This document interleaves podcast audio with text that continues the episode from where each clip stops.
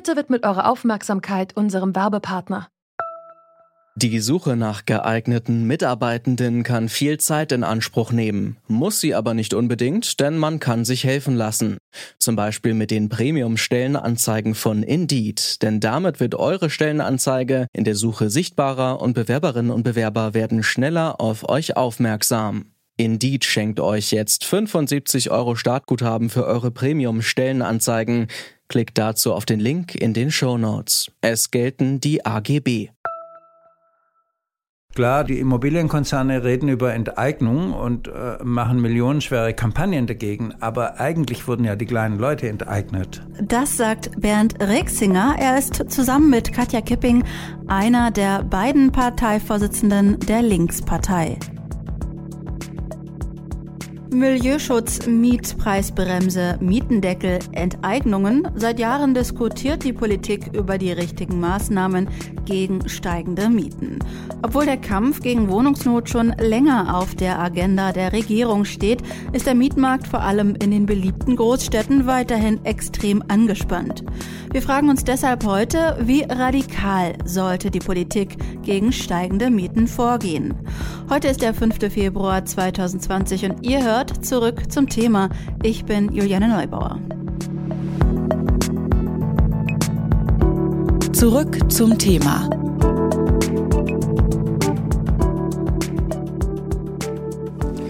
Der Grund, weswegen in Berlin über Enteignung diskutiert wird, weswegen über ein Mietendeckel diskutiert wird, ist, dass der rot-rot-grüne Senat in Berlin beim Neubau vollkommen versagt hat. Es ist nichts passiert in dieser Stadt. Es ist nichts passiert in dieser Stadt. Und deswegen wird jetzt versucht, auf einem anderen Feld vom Versagen der eigenen Politik abzulenken. Das sagt der CDU-Politiker Jan-Marco Lutschak im Herbst 2019 im Deutschen Bundestag. Thema der Sitzung ist ein Antrag der Linken. Sie wollen bezahlbares Wohnen bundesweit garantieren. Lutschak verteidigt die Maßnahmen, die die Große Koalition in den letzten Jahren durchgesetzt hat, vor allem die Mietpreisbremse. Von radikaleren Eingriffen in den Mietmarkt hält er wenig. Und beim Mietendeckel, da will ich Ihnen auch was sagen. Und das ist ja auch etwas, was die Linksfraktion hier fordert. Ja? Das ist ja völlig absurd an dieser Stelle, dass man glaubt, mit dem Mietendeckel etwas erreichen zu können. Es ist ja hier schon angesprochen worden. Wenn Sie sich die Baugenehmigungszahlen anschauen, wegen der Diskussion um die Enteignung und um den Mietendeckel, die sind im zweiten Quartal 2019 noch über 10 Prozent zurückgegangen. Und da muss man einfach ganz nüchtern feststellen, wenn wir etwas gegen die steigenden Mieten machen können und wollen, und das wollen wir, weil wir nicht wollen, dass Menschen aus ihren angestammten Vierteln verdrängt werden, dann ist der einzige Weg, dass wir mehr, schneller und kostengünstiger bauen. Wenn wir aber die Mietendecke machen, dann wird, werden alle hier Abstand nehmen, wie es jetzt auch schon der Fall ist. Wir verzeichnen zweistellige äh, Auftragsstornierung im zweistelligen Millionenbereich von der Handwerkskammer, weil keiner mehr hier in Berlin bauen will. Und das sind die Auswirkungen des Mietendeckels. Jan Marko Lutschak von der CDU hält den Mietendeckel und Enteignungen für die falschen Mittel, die Mieten zu senken. Linken Parteichef Bernd Rieksinger sieht das ganz anders. Er fordert eine stärkere Regulierung des Mietmarktes. Im Interview erzählt er, warum für ihn der Mietendeckel ein großer politischer Erfolg ist und warum er Enteignung für ein legitimes Mittel hält. Zunächst habe ich ihn aber gefragt, warum der Staat steigende Mieten und mächtige Immobilienkonzerne überhaupt zugelassen hat. Ja, das war, äh, die Ideologie hat vorgeherrscht, die neoliberale Ideologie. Wir übergeben das den Märkten. Es wurde ja sogar viel äh, ähm, städtisches Wohneigentum verkauft an äh, Immobilienkonzerne, äh, die damit äh, spekulieren, die die Mieter auspressen. Und man hat gedacht, das regelt alles der Markt. Aber Wohnen ist eben ein Grundbedürfnis. Wohnen muss jeder Mensch, genauso wie, äh, dass du eine bezahlbare Energieversorgung hast. Und sowas darf man nicht dem Markt überlassen. Das äh, Gegenstück ist zum Beispiel die Stadt Wien. Wien äh, hat äh, nie Sozialwohnungen verkauft. Äh, es war ein harter Kampf der Arbeiterbewegung in den 20er Jahren, äh, sozialen Wohnungsbau hochzuziehen und äh, rund 50 bis 60 Prozent der Wohnungen sind Gemeindeeigentum, gehören also in irgendeiner Form der Stadt Wien oder sind in genossenschaftlichem Eigentum. Und die Mieten äh, in Wien, in einer Weltstadt, betragen durchschnittlich 5 Euro. Und können auch nicht erhöht werden, weil die äh, sehr strenge Mieter- und Mieterinnengesetze haben. Und ich finde, Wien ist inzwischen für viele Stadtpolitiker, die einen äh, sozialen Auftrag auch äh, für sich sehen, eine Modellstadt geworden, dass man wieder öffentlichen und gemeinnützigen äh, ähm, Wohnungsbau vorantreiben muss. Das ist ja auch unser Konzept, dass wir sagen, bundesweit müssen 250.000 Sozialwohnungen im Jahr neu gebaut oder gekauft werden aber nicht, äh, wie es oft gemacht wird und wie es die anderen Parteien vertreten. Man baut zwischen zehn Luxuseigentumswohnungen eine Sozialwohnung, die dann nach 15 Jahren aus der Sozialbindung geht. Äh, ähm, und deswegen fällt es ja auch hinten und vorne, sondern unser Konzept ist, dass wir sagen, die müssen grundsätzlich in öffentlichem oder genossenschaftlichem Eigentum äh, gebildet werden und müssen die ganze Lebensdauer in der Sozialbindung bleiben. Und damit hätte man, würde man wieder öffentliches Eigentum an Wohnungen aufbauen, mit denen dann auch kein Profit gemacht werden darf. Und das kann man nachweisen historisch, dass dann auch die restlichen Mieten äh, äh gebremst würden oder sogar wieder gesenkt werden können. Sie haben sich ja im letzten Jahr auch in der Enteignungsdebatte äh, positioniert und die Idee, dass große private Wohnungsgesellschaften verstaatlicht werden, auch durchaus unterstützt. Halten Sie das nach wie vor auch als eine legitime Lösung des Mietpreisproblems oder inwiefern äh, sehen Sie auch ein, dass wir da an die rechtlichen Grenzen stoßen? Na, das Grundgesetz ähm, ähm, sagt ja, Eigentum verpflichtet und im, ist im Interesse des Gemeinwohls einzusetzen und kann auch vergesellschaftet werden. Ja. Und äh, ähm, das gilt äh, in besonderem Maße auch für Grund und Boden und für Wohnungen. Und nirgendwo im Grundgesetz steht, dass Wohnungen dafür da sind, damit zu spekulieren. Und äh, es ist nun mal erwiesen, dass die großen Immobilienkonzerne wie Vonovia oder äh, äh Deutsche Wohnen die Hunderttausende von Wohnungen aufgekauft haben, äh, dass die häufig die Mieter betrügen, auch mit falschen Abrechnungen, dass sie hauptverantwortlich dafür sind, dass die äh, Mieten in die Decke schießen, dass sie oft verbrannte Erde hinterlassen und äh, im Übrigen überhaupt nicht neu bauen. Also in Berlin haben sie überall behauptet, durch den Mietpreisdeckel äh, würden sie dann nicht mehr investieren. Man konnte dann nachweisen, dass sie in den letzten zehn Jahren keine 100 Wohnungen gebaut haben. Ne? Ähm, also ihr Geschäftsmodell ist ein anderes und sie haben hohe Renditen äh, für die Aktionäre und da sagen wir nein. Also Wohnen ist wirklich eine, ein Bestandteil der öffentlichen Daseinsvorsorge.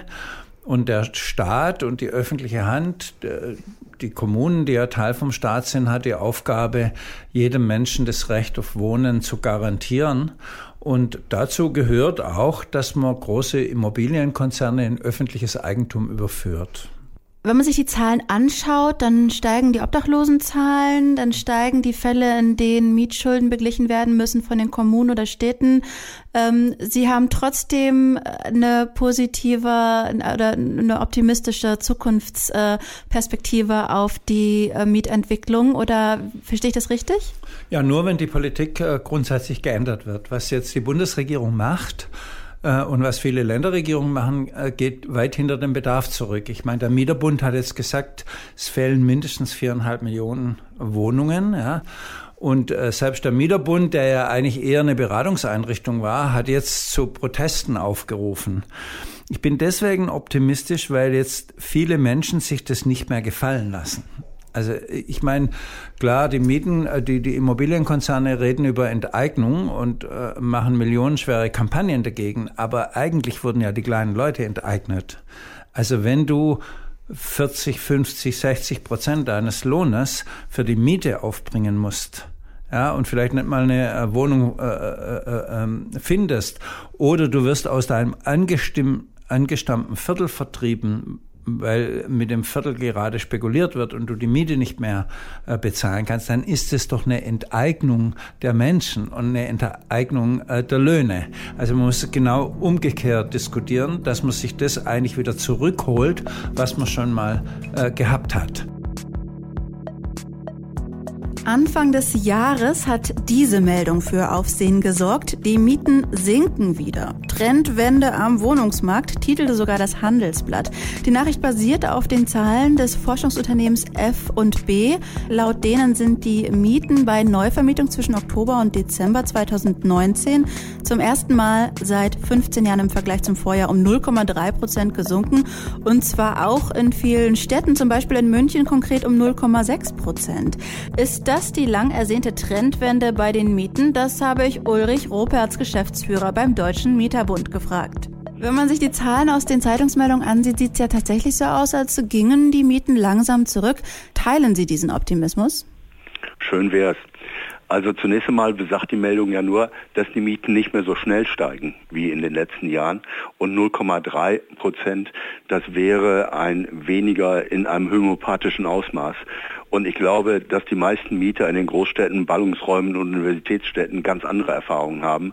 Wenn wir uns heute nach München begeben würden und würden sagen, Glückwunsch, bei euch sinken die Mieten, ich denke, wir würden auf großes Unverständnis stoßen. Hm. Der Deutsche Mieterbund hat direkt nach äh, den Meldungen zur vermeintlichen Trendwende nochmal in einer Pressemitteilung schnelle, umfassende und radikale Lösungen gefordert. Auf der Liste ihrer Forderungen findet sich allerdings zum Beispiel nichts über Enteignung von großen Immobilienkonzernen, wie sie ja gerade in Berlin äh, ein Bürgerbegehren fordert. Sind Enteignungen also nicht nötig, um die Mieten in den Griff zu bekommen, Ihrer Meinung nach? Das ist eine schwierige Frage. Zunächst einmal sagen wir, dass Enteignung oder genauer gesagt in Berlin geht es ja um eine Vergesellschaftung der großen Wohnungsunternehmen, dass dies Maßnahmen sind, die vom Grundgesetz gedeckt sind. Es ist also nicht irgendein äh, sozialistischer Wahnsinn, der da gefordert wird, sondern ähm, es ist der Versuch, das Grundgesetz sich zu eigen zu machen und zu nutzen. Also von daher ist es völlig legitim, auch über diese Frage nachzudenken. Wir sagen nur, wenn tatsächlich diese Gesellschaften vergesellschaftet werden, dann wird das fürchterlich viel Geld kosten. Und die Frage ist, ob man dieses Geld nicht besser in den Neubau von Wohnungen steckt. Denn selbst wenn ich einige tausend Wohnungen ähm, als Kommune letztendlich zurückkaufe, äh, und darum geht es ja, entsteht dadurch allein noch kein neuer Wohnraum. Und wir brauchen sicherlich neue zusätzliche Wohnungen am Markt. Allerdings, und das sagen wir auch, es müssen bezahlbare Wohnungen sein. Irgendwelche Penthouse-Wohnungen oder teure Eigentumswohnungen oder Ein- und Zweifamilienhäuser auf dem Land nutzen uns gar nichts. Bernd Rixinger von den Linken sieht den am Donnerstag beschlossenen Mietendeckel als absoluten Erfolg. Teilen Sie seine Meinung auch? Ja, der Mietendeckel, äh, der ja auf äh, eine Landesgesetzgebung Berlins zurückgeht, ähm, ist sicherlich ein sehr bemerkenswerter Vorgang. Es ist erstmals der Versuch eines Bundeslandes, gegen den Mietenanstieg vorzugehen, den Mietenstopp zu verhängen und sogar in bestimmten Fällen eine Mietreduzierung zu fordern. Das ist äußerst bemerkenswert zeigt aber auch, wo das Problem liegt. Auf Bundesebene ist viel zu wenig getan worden gegen die ständigen Mietsteigerungen. Es ist eigentlich so gut wie nichts passiert. Und insofern handelt jetzt das Land Berlin quasi in einer Notwehrlage oder Notwehrsituation und versucht, das Geschick in die eigenen Hände zu nehmen. Das ist richtig, das ist bemerkenswert, aber man darf auch nicht verschweigen, es gibt eine Reihe von verfassungsrechtlichen Problemen und die Frage, ob der Mietendeckel in Berlin hält, ist letztlich eine Frage, die die Gerichte entscheiden müssen. Die Bundesregierung tut zu wenig gegen steigende Mieten. Im Angesicht wachsender Wohnungsnot seien radikale Mittel wie Enteignung und Mietendeckel durchaus legitim, meint linken Politiker Bernd Rixinger. Der Geschäftsführer des Deutschen Mieterbunds Ulrich Roperts sieht keine Entspannung des Wohnungsmarktes, auch wenn die Neuvertragsmieten das erste Mal seit 15 Jahren leicht gesunken sind. Das war zurück zum Thema heute am 5. Februar 2020. Wir haben uns gefragt, wie radikal man gegen steigende Mieten vorgehen sollte. Falls ihr einen Themenvorschlag für uns habt, schreibt uns doch gerne eine Mail an redaktion.detektor.fm. Ich bin Juliane Neubauer, ich wünsche allen alles Gute und Tschüss.